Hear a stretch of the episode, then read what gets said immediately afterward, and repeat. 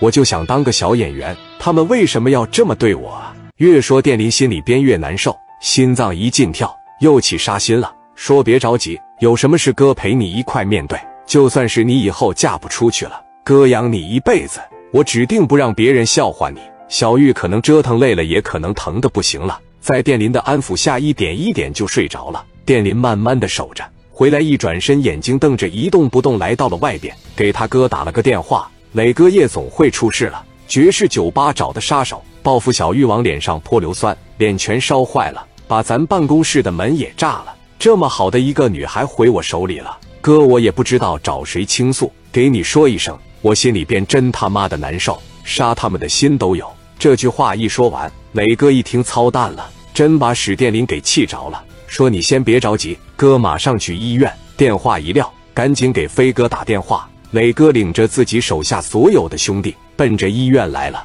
磊哥来到了电林的面前，也不知道怎么安慰他，朝着电林的肩膀上来了两下子，说：“你别他妈的哭了，这是哥也有责任。要不介绍你们去那个酒吧玩就好了。”电林也就说了句：“哥，你进去看看小玉去吧。”磊哥把门这一开就进来了。磊哥也有妹妹啊，跟小玉岁数差不多。聂磊一看小玉被毁容，把门一关，打电话给了高丽，让你来西的哥们给我查查爵士酒吧的老板，把电话给我要来。高丽用了十分八分的时间，就把林少鹏的电话给要来了。磊哥手里边拿着电话打给了林少鹏：“我是青岛的聂磊，你是不是派人上青岛来了？是不是往这女孩脸上泼硫酸了？是不是往我办公室门口按小雷雷了？”林少鹏说：“你也太瞧得起我了，那都是杀手干的事。”跟我有啥关系？我可不敢，我就是个做生意的。你把我的女孩撬走了，我可连个屁都没敢放，都不敢给磊哥打电话。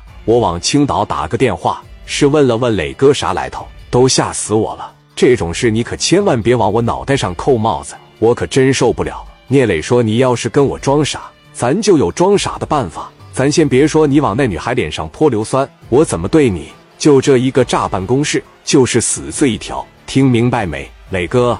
你杀人不犯法呗？你敢杀我吗？你的办公室不是我炸的，我也没往他脸上泼，也没这个胆。咱俩的对话就此结束，希望磊哥以后不要骚扰我了。我就是个开小酒吧的。电话一撂下，磊哥看了在场这些人，跟咱装傻怎么办？飞哥说他给咱放小磊磊，咱就给他放小炸炸。他拿着硫酸泼咱家女孩，咱也给他毁容呗。电林一下就明白过来了，哥呀。咱上莱西，聂磊当时瞅着史殿林就说：“给高丽打电话，让他给你整点应手的家伙事，既给人打不死，还能让他痛苦一辈子。